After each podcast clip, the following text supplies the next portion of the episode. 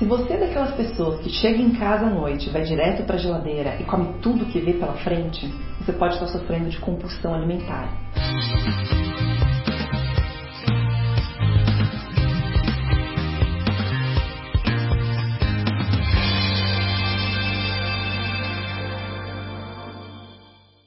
O que você precisa entender é que nem sempre o que você quer é o que o seu cérebro te deixa fazer.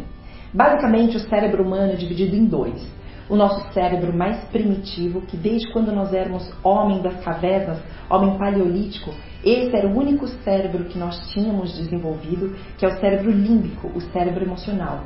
Esse é o cérebro que fazia a gente agir por impulso. Era quando tinha um leão na frente do homem das cavernas, ele não tinha tempo para pensar se ia para a esquerda ou para a direita. Ele tinha que só sair correndo e era esse impulso que o cérebro dele mandava, exclusivamente. Com o evoluir com o passar dos anos, nós fomos desenvolvendo um outro cérebro, o neocórtex, o cérebro cortical, que é o nosso cérebro racional. Foi ele que fez com que nós conseguíssemos evoluir as relações sociais, a nossa forma de viver em sociedade, e ele fez com que os nossos impulsos, mesmo quando nós temos, somos provados por diversos sentimentos e sensações, a gente consegue racionalizar e segurar. E isso acontece na alimentação. Quando o cérebro emocional está hiperativo, depois de um dia cansativo de trabalho ou depois de uma série de notícias ruins que a gente teve, naturalmente ele busca alimentos não que escolhemos tão racionalmente assim, mas são alimentos compatíveis com o hiperestímulo que esse cérebro está dando, como por exemplo açúcares e carboidratos, que são alimentos que estimulam dopamina, um neurotransmissor que gera a sensação de prazer e bem-estar. E o corpo faz isso para tentar dar uma acalmada nesse nosso cérebro que está ali hiperativo. É por isso que você chega em casa, depois de um dia, às vezes, muito, muito cansativo, você conseguiu se alimentar bem o dia inteiro, mas à noite você vai lá e ataca tudo que estiver na geladeira, come a caixa inteira de chocolate. Isso não é falta de força de vontade, isso é o seu cérebro que está sendo hiperestimulado e de uma forma não adequada. Então, o que fazer para tomar as rédeas das suas vontades, controlar o seu cérebro e diminuir as suas compulsões alimentares?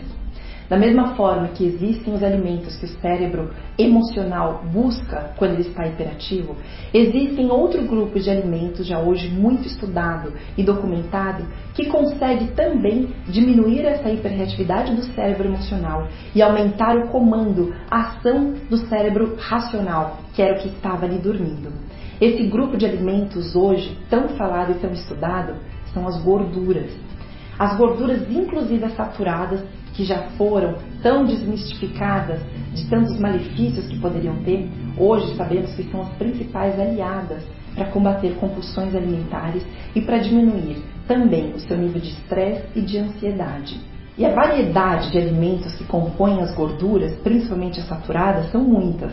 As gorduras saturadas de origem animal, alguns exemplos delas são as próprias gorduras dos peixes, da pele de frango, a gordura natural das carnes, os ovos e temos as gorduras também saturadas de origem vegetal tão benéficas para o nosso corpo. Óleo de coco, óleo de dendê, óleo de palma, manteiga de cacau, todos esses alimentos que você deve priorizar para ajudar o seu cérebro a reverter essa situação de hiperreatividade. E aqui vai então uma dica muito importante e eficaz para você. Comece o seu dia, principalmente a primeira refeição do dia, o café da manhã, ou para quem faz o jejum, que vai ser o almoço. Então, evite os carboidratos e açúcares. Evite, inclusive, as frutas de manhã, se você sofre de compulsões alimentares. Mas também o pãozinho, a tapioca, o bolo, o biscoito, a bolacha, que muitas vezes é a base da alimentação de tantas pessoas. E priorize as gorduras, os ovos, shakes de proteína, abacate, oleaginosas, enfim, os mais diversos tipos de gorduras, inclusive as gorduras animais.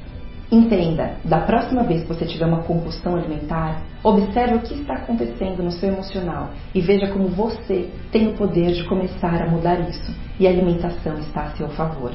Saúde é consciência.